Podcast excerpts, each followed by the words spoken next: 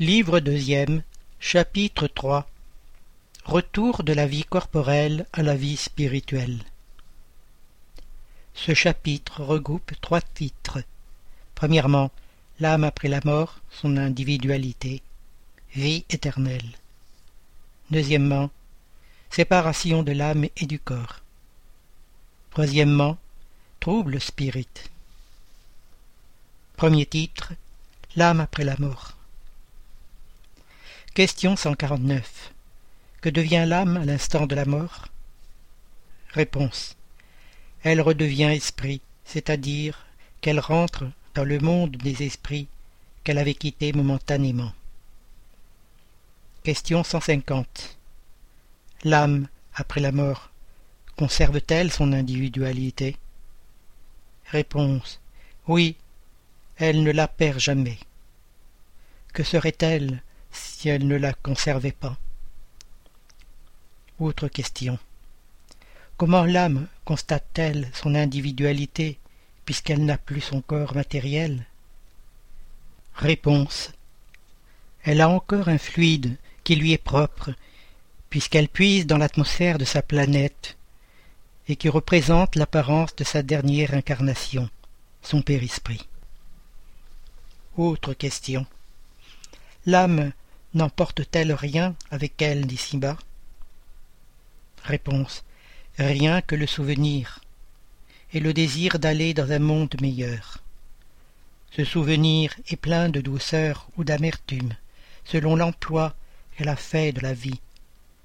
Plus elle est pure, plus elle comprend la futilité de ce qu'elle laisse sur la terre. Question 151 que penser de cette opinion qu'après la mort l'âme rentre dans le tout universel? Réponse. Est-ce que l'ensemble des esprits ne forme pas un tout? N'est-ce pas tout un monde? Quand tu es dans une assemblée, tu es partie intégrante de cette assemblée, et pourtant tu as toujours ton individualité. Question 152 quelle preuve pouvons-nous avoir de l'individualité de l'âme après la mort? Réponse. N'avez-vous pas cette preuve par les communications que vous obtenez? Si vous n'êtes pas aveugle, vous verrez. Et si vous n'êtes pas sourd, vous entendrez. Car bien souvent, une voix vous parle qui vous révèle l'existence d'un être en dehors de vous. Commentaire. Ceux qui pensent qu'à la mort l'âme rentre dans le tout universel sont dans l'erreur s'ils entendent par là que, semblable à une goutte d'eau qui tombe dans l'océan, elle y perd son individualité. Ils sont dans le vrai s'ils entendent par le tout universel l'ensemble des êtres incorporels dont chaque âme ou esprit est un élément. Si les âmes étaient confondues dans la masse elles n'auraient que des qualités de l'ensemble, et rien ne les distinguerait les unes des autres. Elles n'auraient ni intelligence, ni qualité propre, tandis que, dans toutes les communications, elles accusent la conscience du moi et une volonté distincte. La diversité infinie qu'elles présentent sous tous les rapports est la conséquence même des individualités. S'il n'y avait, après la mort, que ce qu'on appelle le grand tout absorbant toutes les individualités. Ce tout serait uniforme, et dès lors toutes les communications que l'on recevrait du monde invisible seraient identiques.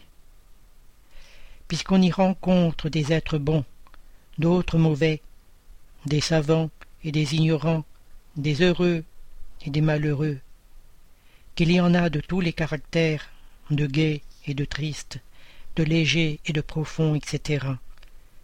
C'est évidemment que ce sont des êtres distincts.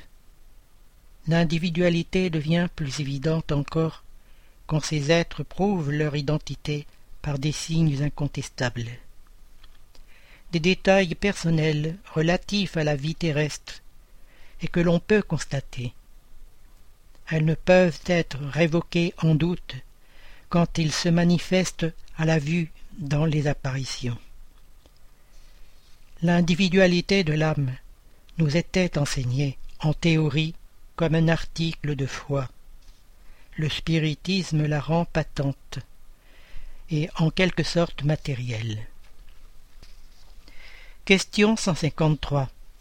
Dans quel sens doit-on entendre la vie éternelle? Réponse.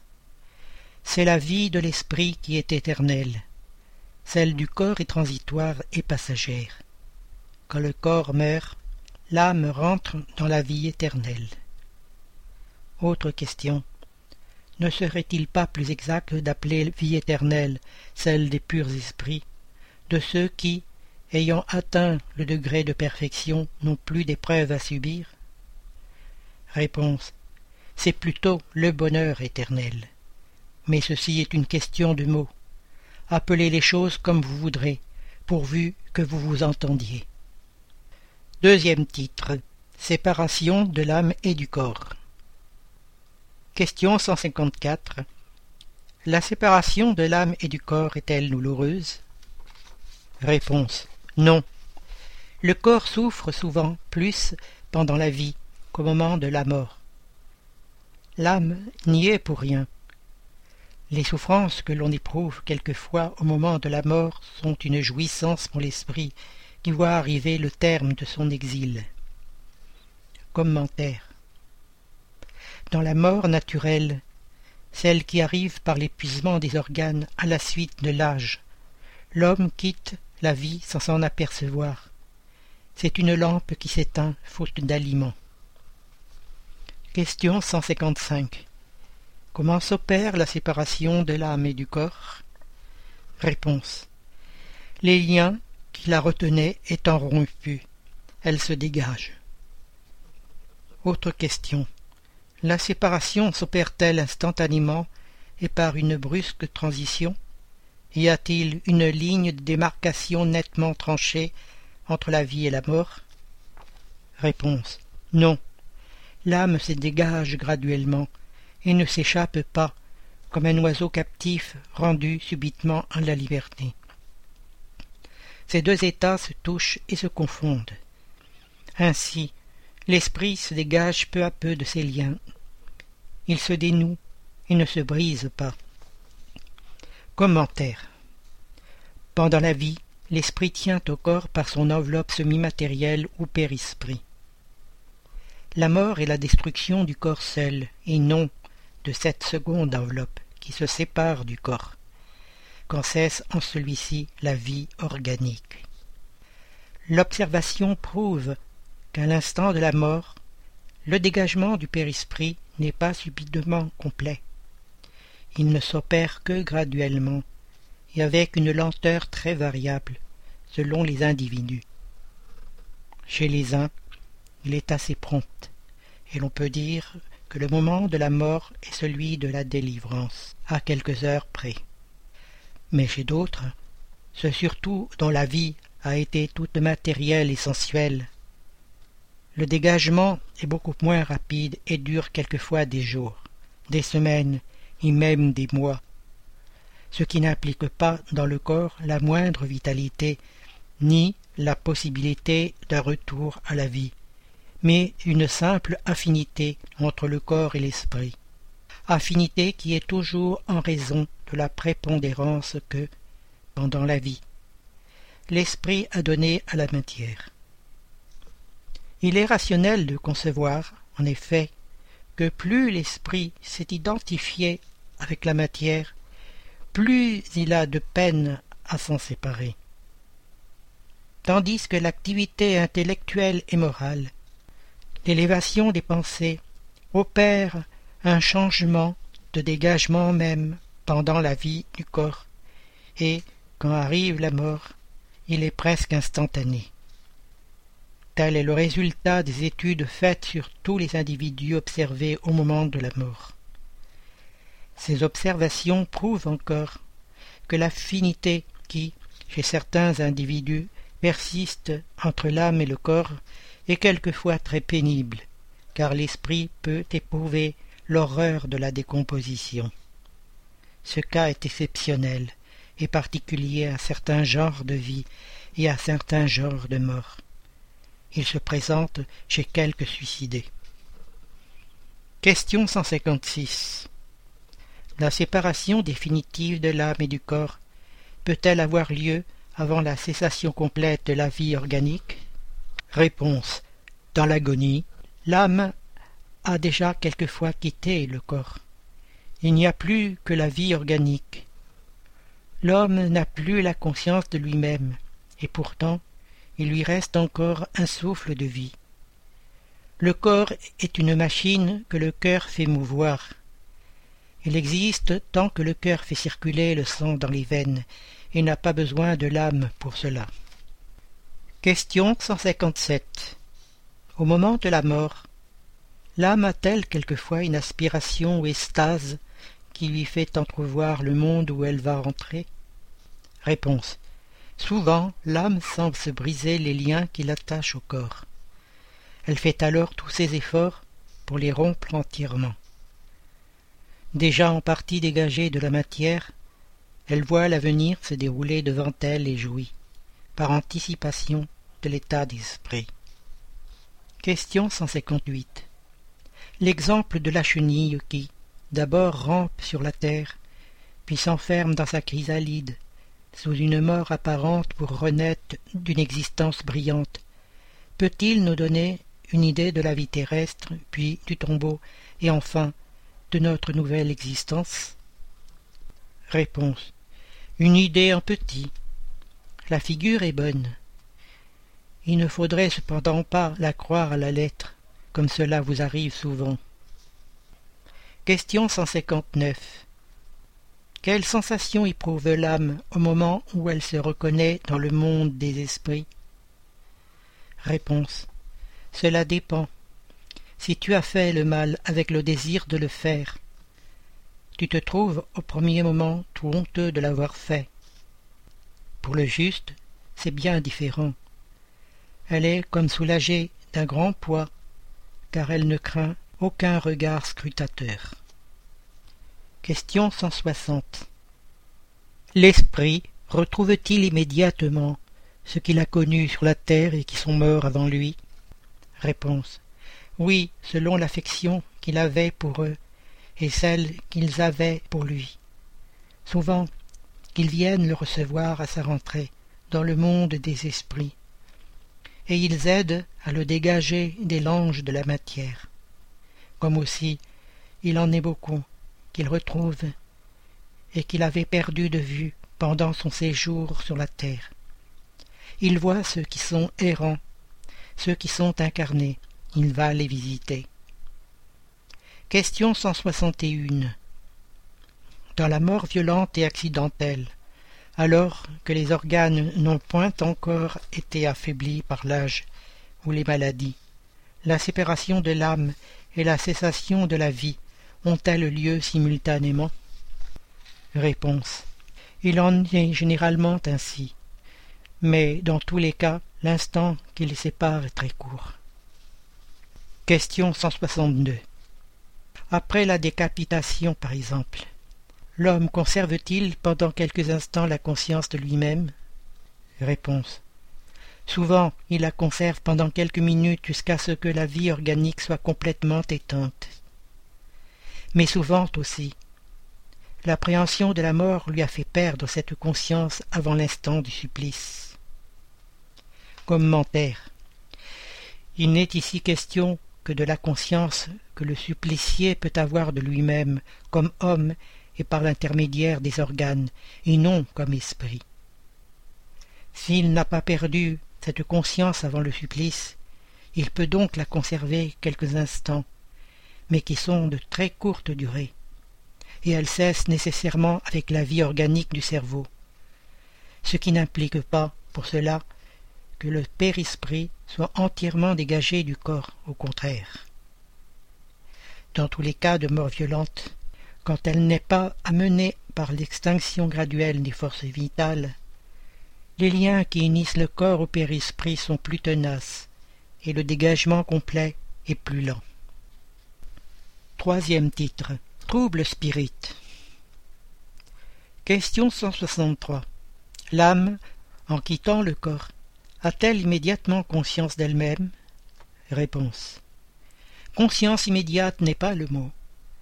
Elle est quelque temps dans le trouble. Question 164. Tous les esprits éprouvent-ils au même degré et pendant la même durée le trouble qui suit la séparation de l'âme et du corps?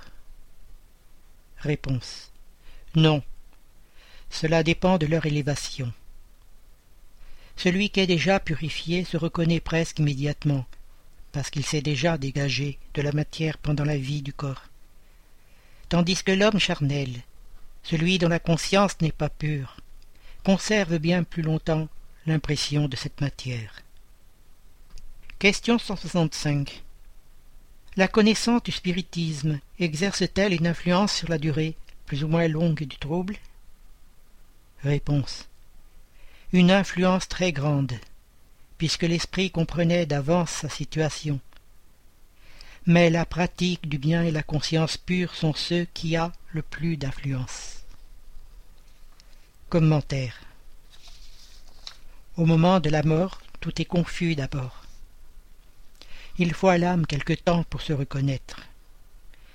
Elle est comme étourdie, et dans l'état d'un homme sortant d'un profond sommeil, et qui cherche à se rendre compte de sa situation. La lucidité des idées et la mémoire du passé lui reviennent à mesure que s'efface l'influence de la matière dont elle vient de se dégager, et que se dissipe l'espèce de brouillard qui obscurcit ses pensées. La durée du trouble qui suit la mort est très variable. Il peut être de quelques heures, comme de plusieurs mois, et même de plusieurs années. Ceux chez lesquels il est le moins long sont ceux qui se sont identifiés de leur vivant avec leur état futur, parce qu'alors ils comprennent immédiatement leur position. Ce trouble présente des circonstances particulières selon le caractère des individus et surtout selon le genre de mort. Dans les morts violentes, par suicide, supplice, accident, apoplexie, blessure, etc. L'esprit est surpris, étonné, et ne croit pas être mort. Il le soutient avec opiniâtreté. Pourtant il voit son corps. Il sait que ce corps est le sien, et il ne comprend pas qu'il en soit séparé. Il va auprès des personnes qu'il affectionne, leur parle, et ne conçoit pas pourquoi elles ne l'entendent pas. Cette illusion dure jusqu'à l'entier dégagement du périsprit. Alors seulement l'esprit se reconnaît et comprend qu'il ne fait plus partie des vivants. Ce phénomène s'explique aisément. Surpris à l'improviste par la mort, l'esprit est étourdi du brusque changement qui s'est opéré en lui. Pour lui, la mort est encore synonyme de destruction, d'anéantissement, Or, comme il le pense, qu'il voit, qu'il entend, à son sens il n'est pas mort. Ce qui augmente son illusion, c'est qu'il se voit un corps semblable au précédent pour la forme, mais dont il n'a pas encore eu le temps d'étudier la nature éthérée. Il le croit solide et compact comme le premier, et quand on appelle son attention sur ce point, il s'étonne de ne pas pouvoir se palper. Ce phénomène est analogue à celui des nouveaux somnambules qui ne croient pas dormir. Pour eux, le sommeil est synonyme de suspension des facultés. Or, comme ils pensent librement et qu'ils voient, pour eux, ils ne dorment pas. Certains esprits présentent cette particularité, quoique la mort ne soit pas arrivée inopinément. Mais elle est toujours plus générale chez eux, qui, quoique malade, ne pensait pas à mourir. On voit alors le singulier spectacle d'un esprit assistant à son convoi, comme à celui d'un étranger, et en parlant comme d'une chose qui ne le regarde pas, jusqu'au moment où il comprend la vérité. Le trouble qui suit la mort n'a rien de pénible pour l'homme de bien. Il est calme, et en tout semblable à celui qui accompagne un réveil paisible. Pour celui dont la conscience n'est pas pure, il est plein d'anxiété et d'angoisse qui augmentent à mesure qu'il se reconnaît. Dans les cas de mort collective, il a été observé que tous ceux qui périssent en même temps ne se revoient pas toujours immédiatement. Dans le trouble qui suit la mort, chacun va de son côté, ou ne se préoccupe que de ce qui l'intéresse.